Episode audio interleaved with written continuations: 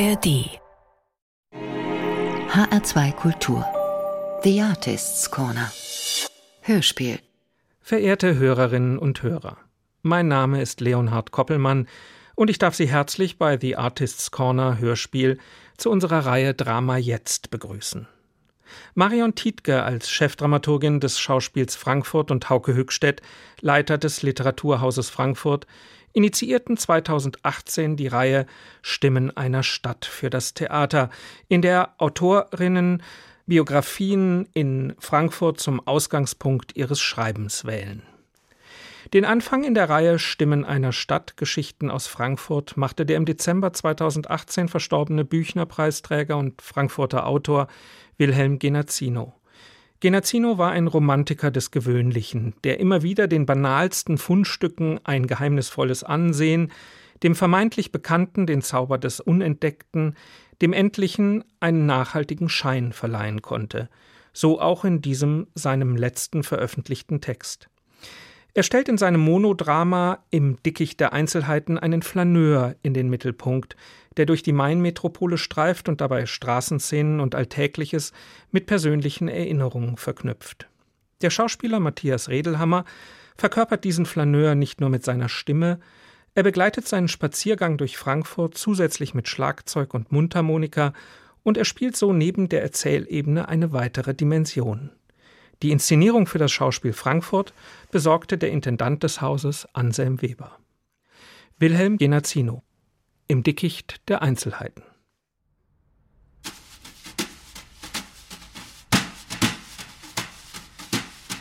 Destiny.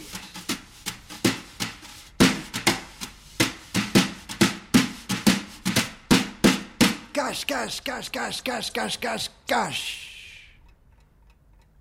Ich mache heute einen Versuch, eine Wahrheit zu finden und ihr nahe zu kommen.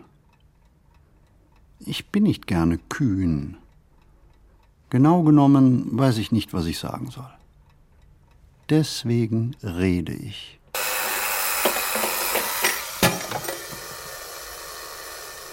Mindestens einmal am Tag rutscht mir etwas aus der Hand. Ein Buch, ein Brief, eine Gabel oder eine Armbanduhr. Mich beunruhigen diese kleinen Zwischenfälle nicht wirklich. Dabei hätte ich wahrscheinlich Grund, der Sache nachzugehen. Bis vor einigen Jahren ist mir kaum je etwas auf den Boden gefallen. Entweder ich hatte etwas in der Hand oder ich hatte nichts in der Hand. Die eigentliche Beunruhigung kommt erst ein oder zwei Tage später. Ich hebe die auf den Boden gefallenen Sachen nicht wieder auf. Wenn es die Armbanduhr ist, denke ich, oh Gott, ja, die Uhr. Habe ich sie je gebraucht? Ich sehe auf meinen kleinen satellitengesteuerten Wecker, das genügt. Und in der Stadt brauche ich meine Armbanduhr erst recht nicht, weil dort gibt es Uhren genug. Oft spüren wir, wie die Zeit vergeht, aber wir können nicht sagen, wie eine Minute nach der anderen verschwindet. Und genau das möchten wir können. Jeder kennt den Anblick von Menschen, die irgendwo in der Gegend herumstehen und auf ihren Augenblick warten.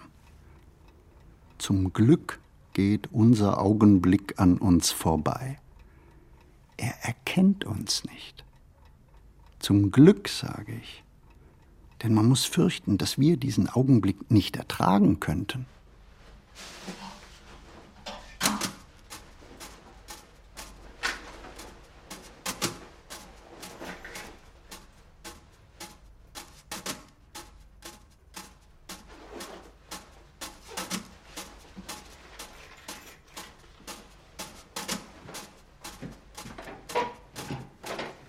Ziehe meine Sommerjacke über und verlasse die Wohnung.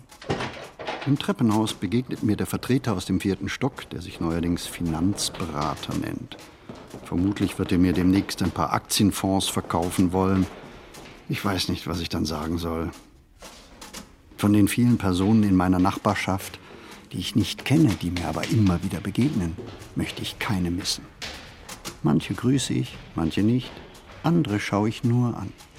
Ihre Unverzichtbarkeit gründet auf Blickprogrammen, die sich zwischen Ihnen und mir über Jahre hin eingespielt haben. Das heißt, es musste mit jedem Einzelnen lange und fast immer nur mit Blicken geklärt werden, ob ein sich anschauen möglich und genehmigt und vielleicht sogar angenehm sei. Es ist tröstlich und mehr, sich auf diese Weise gegenseitig zu verblicken und zu vererden. Das Heimischsein in den Blicken der anderen ist nötig, weil Wohnungen niemals allein ausreichen, das Gefühl der Zugehörigkeit aufkommen zu lassen. Ich gehe auf die Straße und sende Blicke aus, fast wie Pfeile, nur um nach kurzer Zeit mit Gewissheit zu denken, wir gehen mit unerhörter Allmählichkeit dem Tod entgegen und wollen unterwegs angeschaut werden. So oft und so haltlos wie möglich.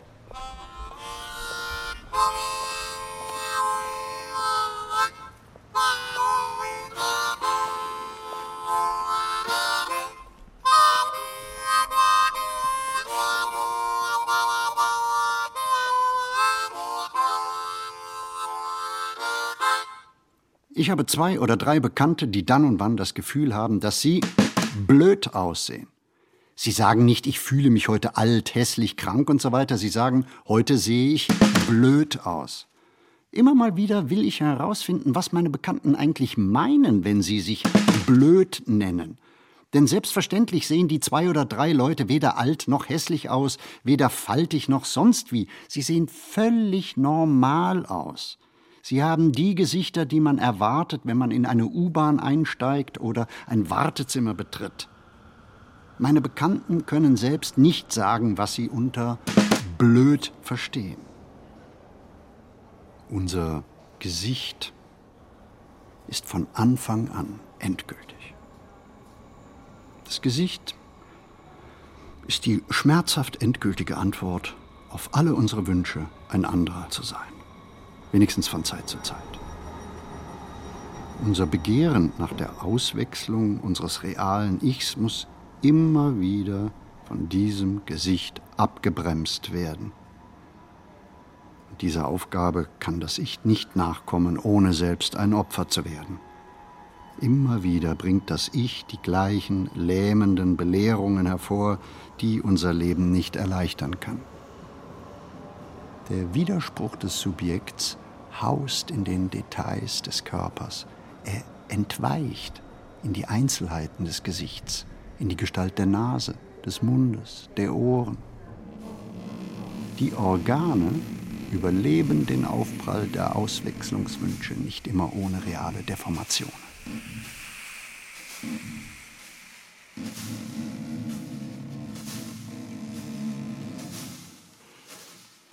Der Wind kühlt mein Gesicht. Ein beinamputierter Mann, der in sein hochgewickeltes Hosenbein eine Bildzeitung geschoben hat, humpelt vorüber. Ein paar Afrikaner bieten Haarspangen, Feuerzeuge, Halsketten, Kämme und Kaugummis an. Das Gewimmel der Menschen erscheint mir heute dichter als sonst.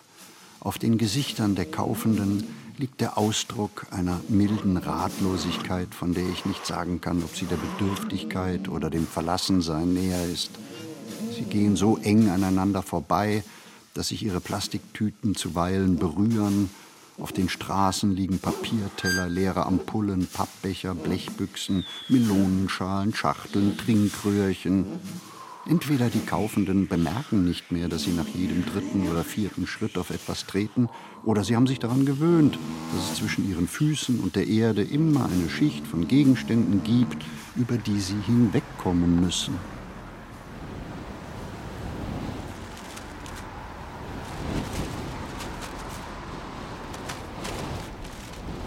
Der Wind treibt eine Doppelseite einer Zeitung die Straße entlang. Ein Auto kommt aus der entgegengesetzten Richtung und fährt in die vom Wind halb aufgerichtete, fast tänzelnde Zeitungsseite hinein. Es entsteht ein klares, reißendes Geräusch. Das Auto fährt über die Zeitungsseite hinweg und zerfetzt sie halb. Eine Zeit lang liegt die auseinandergerissene Doppelseite fast flach auf der Straße. Dann überquert ein Junge die Straße und kickt in die Zeitungsseiten hinein.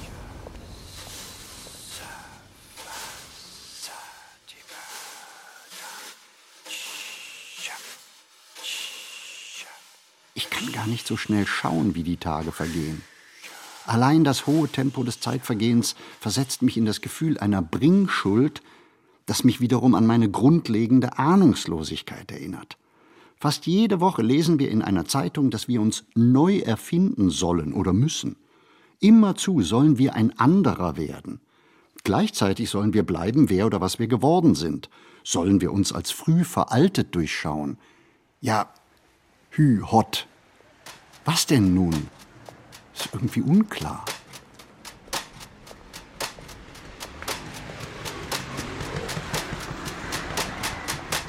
Am Straßenrand liegen alte Möbel. Wahrscheinlich werden sie in Kürze von der Müllabfuhr abgeholt. Das größte Stück ist ein durchgesessenes, jetzt umgekipptes Sofa. Ich betrachte die rostigen, verbogenen Sprungfedern und die breiten Stoffränder der Polsterung. Die Oberseite ist in gutem Zustand, dass das Sofa auf dem Sperrmüll endet, mag man nicht hinnehmen eine Küchenanrichte, zwei Schränkchen, ein Tisch, ein Bett, ein Blumengestell, mehrere Stühle, ein Hocker, diverse Haushaltsgeräte, Bündel zusammengeschnürter Zeitungen und ein umgefallener Besenschrank liegen um das Sofa herum.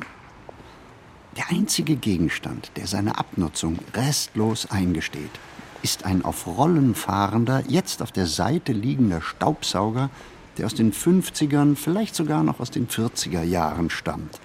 Alle anderen Stücke sind zwar alt, aber nicht wirklich verschlissen. Vielleicht deswegen geht von dem Gerümpel eine kleine Unruhe aus. Gibt es irgendwo einen Schrottplatz für vergammelte Individuen?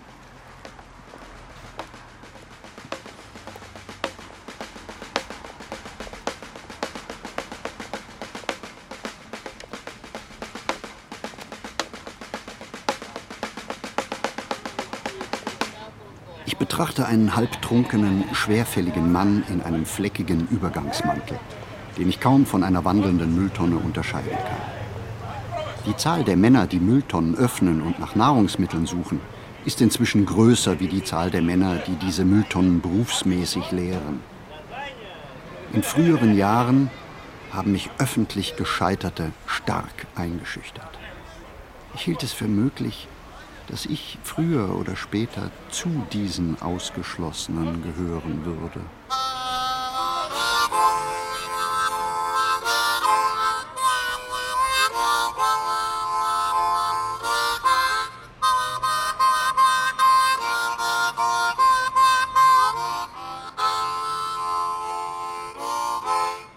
Entschuldigung. Schon wieder bin ich in einer Grübelei versunken unsere Lebensgier. Man kann auch sagen, das Dynamit unserer Subjektivität macht aus jedem Einzelnen eine unverwechselbare Person, ein Ich. Steckt in diesem Ich ein Autor, dann versucht dieser Autor aus seiner Welterfahrung eine Kunsterfahrung zu machen.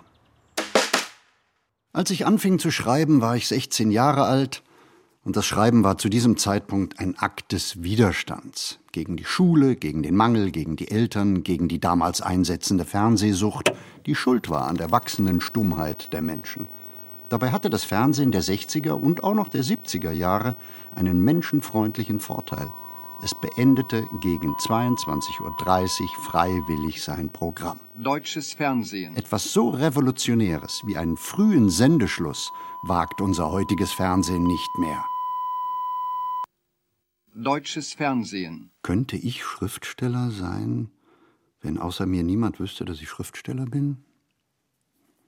Und könnte ich Schriftsteller sein, wenn meine Bücher zwar geschrieben, aber nicht verlegt würden?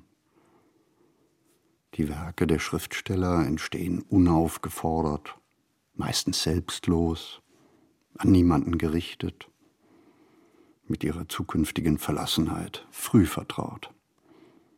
Tatsächlich wenden sich die Werke an alle. Sie sind kraftlos, gebärden sich aber omnipotent und geltungssüchtig. Dabei wird nicht klar, ob die Werke eine Entblößung, eine Verausgabung, eine Selbstverzehrung oder eine Opferung sind oder sein wollen. Man müsste den Werken in die Augen schauen dürfen, wenn sie Augen hätten. Keines aller Werke sagt zu wenig. Alle Wörter sagen zu viel. Meine Vermutung ist, Auch Worte sind Triebwesen. Sie sind Abkömmlinge eines tiefen Begehrens, das niemand portionieren kann, weil kein Mensch die Gesamtheit seines Verlangens kennt. Und weil der Ausdruckstrieb, wie jeder Trieb, ein Opfer unserer inneren Tumulte ist, sollten wir die Sprache als Konfusionstumult verstehen. Man muss das Motiv des Schreibens dort suchen, wo nichts anderes geschieht. Ich hatte das Glück, in der unordentlichen Nachkriegszeit aufzuwachsen. Die albtraumhafte Grundschuld der Geburt war gemildert, weil es in der unmittelbaren Nachkriegszeit niemand gab und niemand geben konnte, der von Schuld frei war.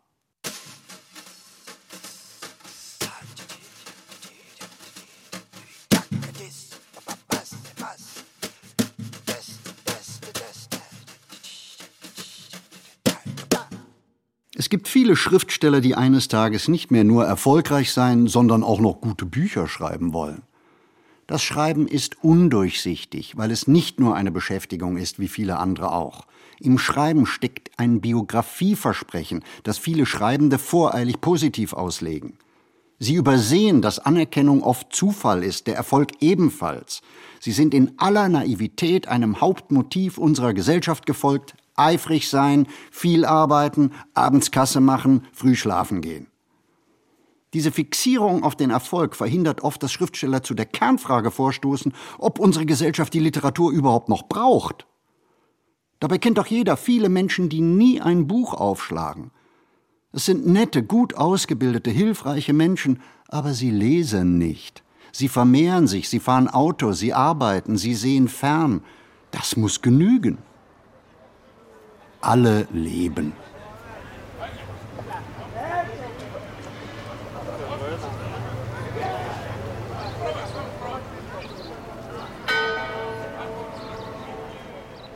Ein Penner geht in Strümpfen vorüber.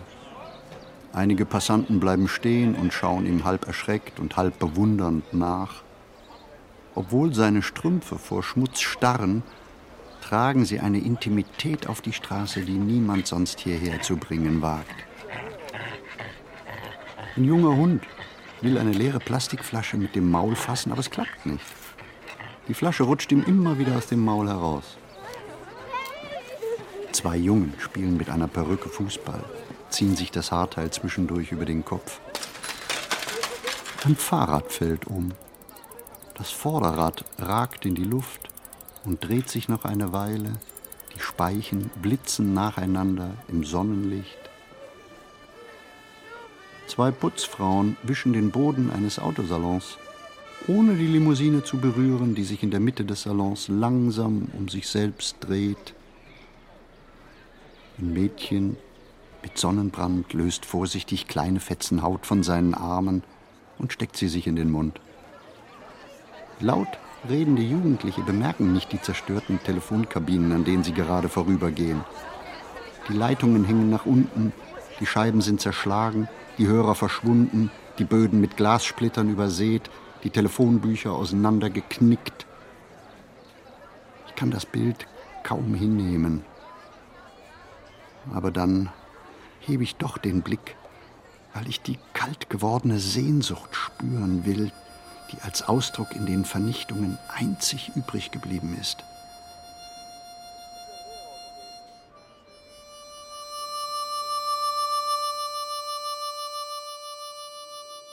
Jeder Einzelne will wissen, wo er hingehört, wo man ihn oder sie kennt und wo man sie unaufgefordert grüßt. Die Menschen kennen ihre Gegend, sie kennen ihre Nachbarn und wissen, wo die Kollegen ihren Urlaub verbringen. An dieser Stelle taucht das oft geschmähte Wort Heimat auf. Heimat ist nichts anderes als eine oft unwillentlich entstandene Zugehörigkeit zu den anderen, die schon länger da sind. Man kann auch sagen, Heimat ist eine oft unwillentlich entstandene Zugehörigkeit. Man kann auch sagen, Heimat ist eine Geheimsache. Sie ereignet sich meistens wortlos im Innern der Menschen, als Gemütsbewegung. Wir tun so und wir müssen auch so tun, als wüssten wir, was Heimat ist. Die Beziehung des Ichs zu einer Landschaft oder zu einer Stadt ist gestaltlos und weil sie gestaltlos ist, ist sie auch nicht direkt zugänglich. Gleichzeitig ist Heimat aufdringlich. Sie lässt sich von uns nicht abwimmeln. Sie kennt unsere Schwachstellen, beziehungsweise sie selbst ist die Schwachstelle, mit der wir zurechtkommen müssen. Heimatgefühle bilden sich ohne innere Absicht an zufälligen Orten. Der Wirkstoff Heimat arbeitet ungeplant, unmerklich und intensiv. Es dauert oft ein halbes Leben, bis wir eines Tages merken, dass wir dort, wo wir nicht mehr loskommen, Wurzeln geschlagen haben, die wir dann Heimat nennen. Im stillen, im unausgesprochenen Raum ist Heimat ein Wort für Untrennbarkeit geworden.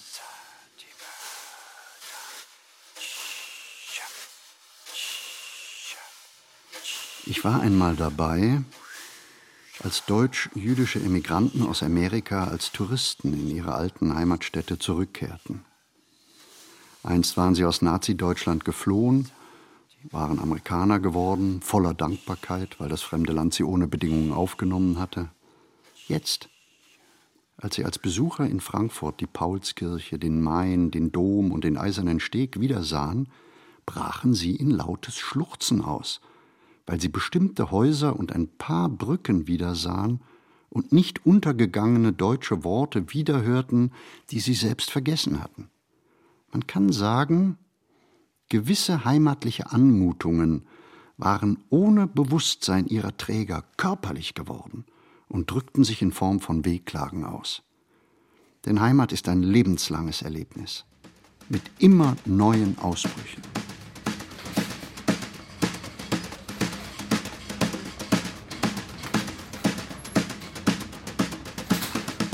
Ich gehe in den Supermarkt. Der Supermarkt ist die kleinste mögliche Erlebniseinheit der Stadt. Dabei sind die hier angebotenen Erlebnisse nicht jedermanns Sache und auch nicht leicht zu beschreiben.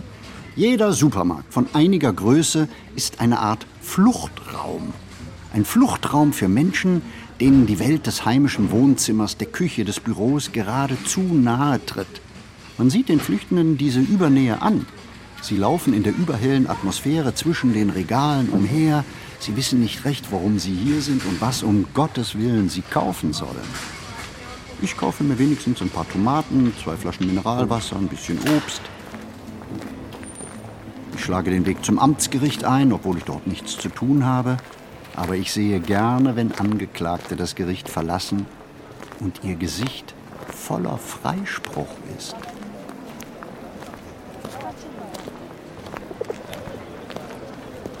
Plötzlich fällt mir auf, dass ringsum viele Menschen kauen. Fast jeder Zweite hält Essbares in der Hand. Ein Brötchen oder eine Banane, einen Blätterteig oder eine Bratwurst, ein Stück Pizza oder eine Brezel. Ein junges Mädchen knipst mit Daumen und Zeigefinger die in die Kruste eines Brotleibs eingebackenen Sonnenblumenkerne herunter und zerkaut sie einzeln und ziegenhaft langsam. Wer nicht isst, hat gerade gegessen oder wird gleich essen. Durch das fortwährende Essen verwandelt sich der Platz in einen bewohnten Raum. Erst jetzt sehe ich, dass sich der gesittete Bettler, indem er mit isst, sich den anderen Menschen gleich macht und dadurch seine Verarmung vorübergehend ausblendet. Durch seine Beteiligung am allgemeinen Essen hält er das Gefühl einer nicht ausgeschlossenen Rückkehr zu den anderen aufrecht. Durch diese außerordentliche Leistung interessiert mich der Mann mehr als zuvor. Plötzlich erscheint auch der Abfall auf dem Platz in einem anderen Licht. Die Blechdosen, Pappbecher und Pizzakartons werden zu Zeichen einer unverbrüchlichen Zusammengehörigkeit, die jeder in Anspruch nehmen kann. Boah. Diese eben erst entdeckte Auslegung erschüttert mich derart, dass ich auf dem Rand eines Blumenkübels Platz nehme um in aller Ruhe die gemeine Milde des Mülls anzuschauen.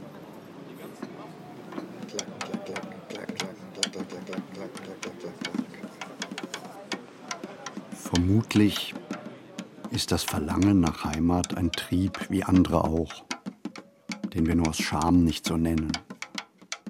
Häufig leisten wir sogar Widerstand, jedenfalls eine Weile. Dann fragen wir uns, diese hässliche Schule soll meine Heimat sein? Dieses sogenannte Einkaufszentrum will ein Sehnsuchtsobjekt werden. Hinter unserem Rücken, abseits unserer Aufmerksamkeit, haben sich diese Objekte vor uns wichtig machen können.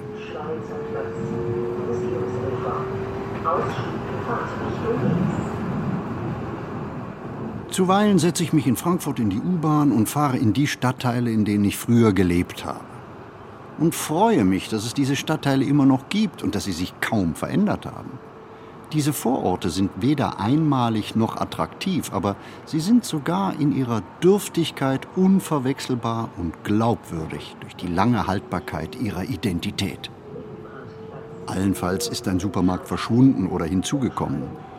Nachts flackert das Neonlicht einer Disco, aber sonst ist nichts geschehen. In dem Wort Heimat steckt auch das starke Wort heimlich.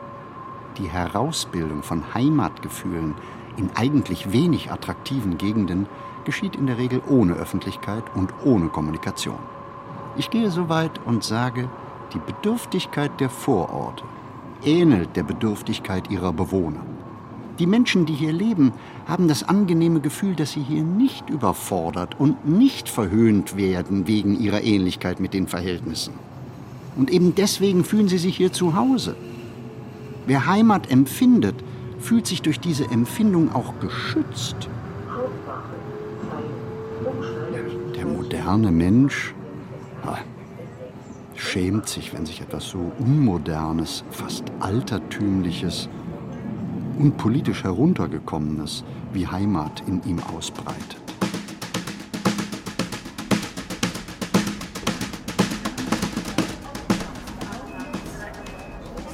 Den meisten der heute berufstätigen Menschen ist es nicht mehr erlaubt oder aus technischen Gründen nicht mehr möglich, ihr Berufsleben in ihrer Heimatstadt oder gar in ihrem Heimatdorf zu verbringen.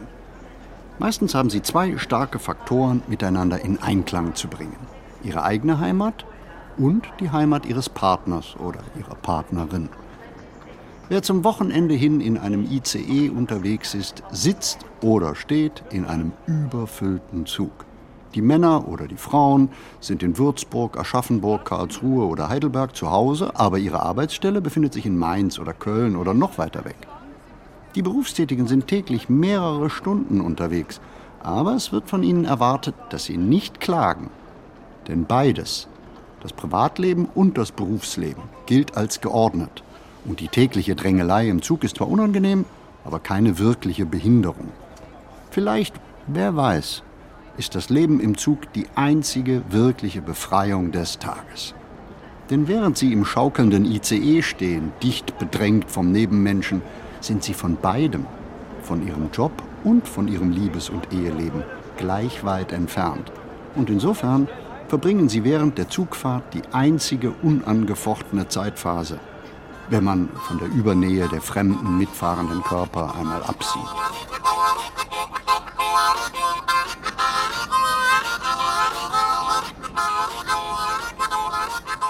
Eine Weile ist es unterhaltsam, sich in den überfüllten Hauptstraßen zu bewegen. Eine Kindergärtnerin ruft den vor ihr laufenden Kindern zu, nach vorne schauen, immer nach vorne schauen. Wieso eigentlich? frage ich nicht die Kindergärtnerin, sondern mich. Es ist viel sinnvoller, wenigstens beiseite zu schauen, dorthin, wo die anderen nicht hinschauen. In einer Nebenstraße überholt mich seitlich ein Hund. Das Tier streift mein Hosenbein sehr kurz, sehr elegant, eine unwiderstehliche Geste. Bedeutet die Berührung etwas? Und wenn sie nichts bedeutet, warum ist sie dann so eindringlich und gleichzeitig diskret? Möglicherweise hat der Hund die Berührung nicht einmal bemerkt. Das ist vielleicht das Beeindruckende an Tieren. Sie streifen empörungsfrei durch die Welt. Der Hund treibt sich eine Weile auf dem Platz herum. Ich setze mich auf eine Bank und schaue ihm zu. Ich muss lachen. Der Hund schaut zu mir herüber und vergewissert sich, dass das Geräusch des Lachens harmlos ist.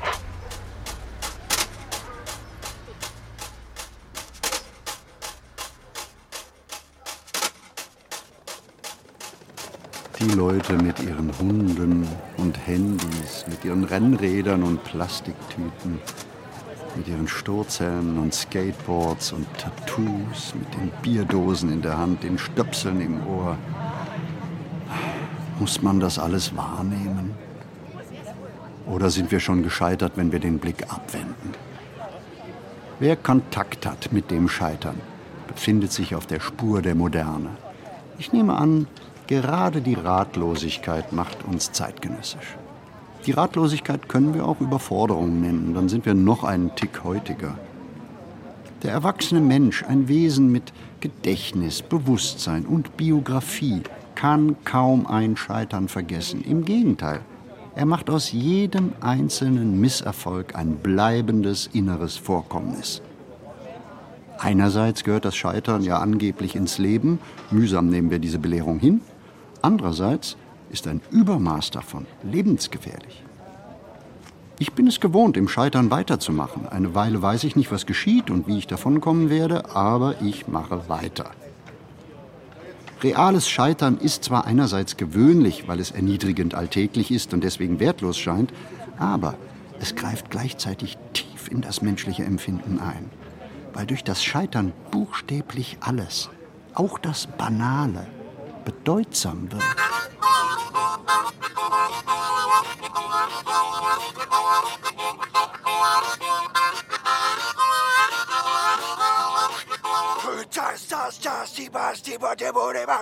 Zu meinem zwölften Geburtstag schenkten mir meine Eltern ein Jugendbuch über die Geschichte von Robinson Crusoe. Ich begann sofort zu lesen, kam aber nicht richtig voran, weil ich noch nicht richtig lesen konnte. Ich glaubte, ich sei Robinson. Bald durchstreifte ich die Trümmerlandschaften der Nachkriegszeit, kletterte auf Bäume und blickte über ein nicht vorhandenes Meer. Ich hatte den Raum einer inneren Sprachlosigkeit betreten und hatte es nicht bemerkt. Ich half mir mit einem stillen Monologisieren, ich sprach vor mich hin und bemerkte nicht, dass dieses ruhige Vor sich hinsprechen sehr verbreitet war. Erst viele Jahre später fiel mir auf, dass die Menschen nicht alt werden können, ohne fast ununterbrochen vor sich hin zu bruddeln.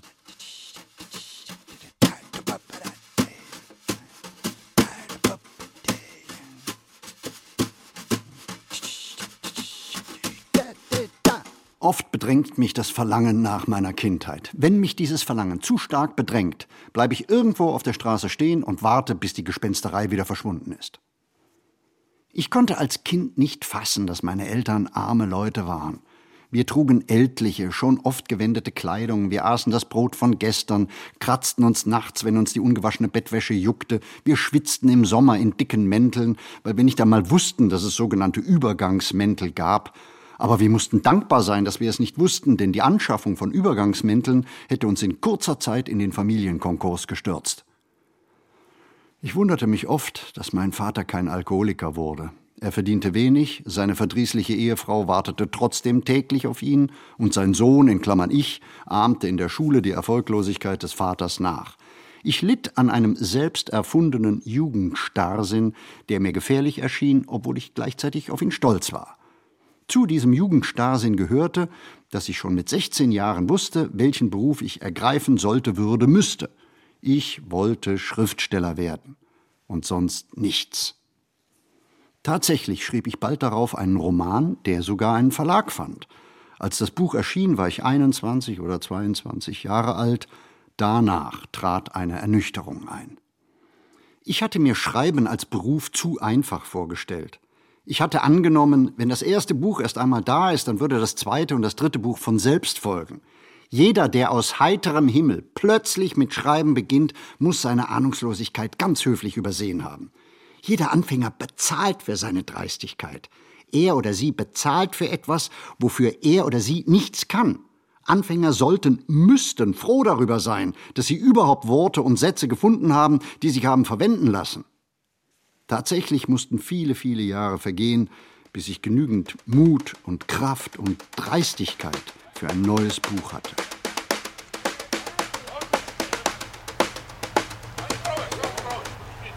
Vermutlich deswegen fühle ich mich den Abstürzlern aller Art bis heute nah, beinahe verwandt. Ich fürchte sowieso bis heute, unsere Wirtschaftsordnung hat einen Grad von Geschlossenheit erreicht, der die einmal Ausgeschlossenen nicht mehr zurücklässt. Wer Arbeit hat, verkehrt in den geschlossenen Zirkeln derer, die ebenfalls Arbeit haben.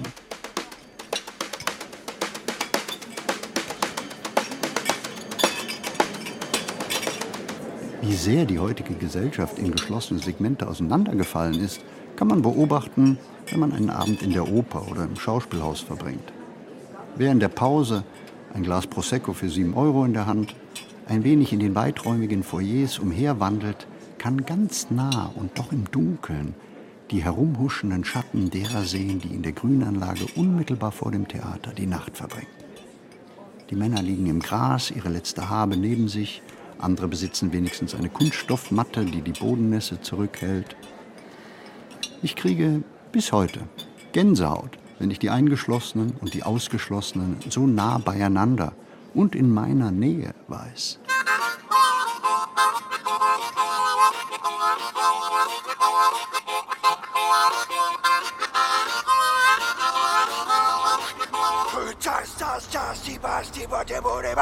Vor vier oder fünf Tagen ist ein Mann aus meiner Nachbarschaft ermordet worden.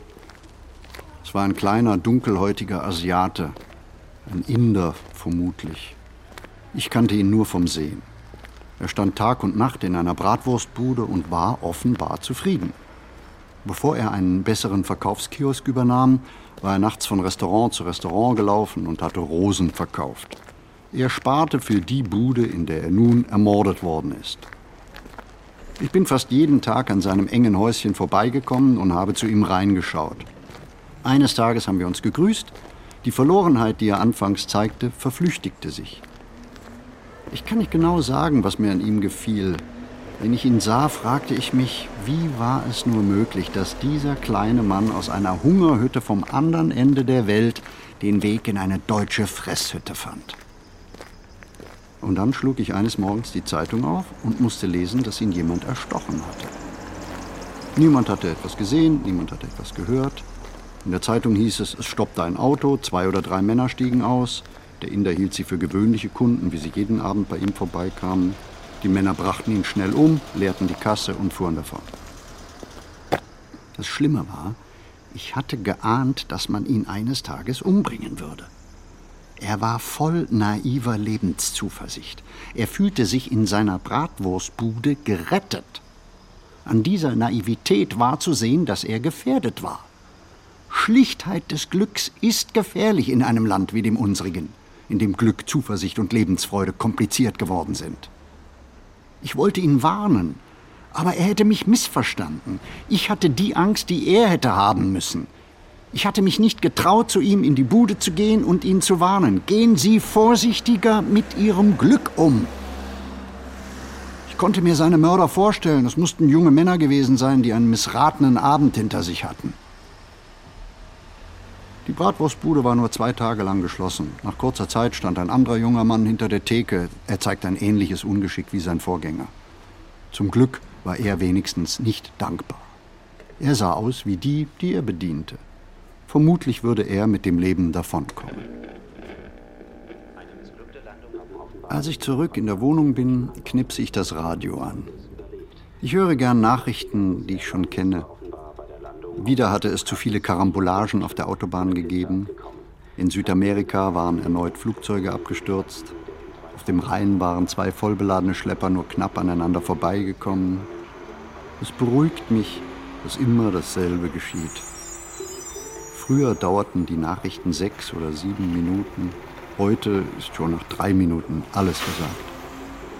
Die Müllwagen auf der Straße machen solchen Lärm, dass mich die Zimmerlautstärke meines Radios kaum noch erreicht. Im Radio kündigt eine Sprecherin lebensbejahende Musik von Mozart an. Ich schmunzle und frage mich, was ist das jetzt wieder? Lebensbejahende Musik? City.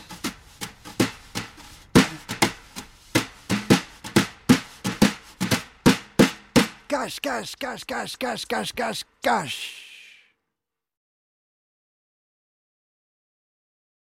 Sie hörten Im Dickicht der Einzelheiten von Wilhelm Genazzino.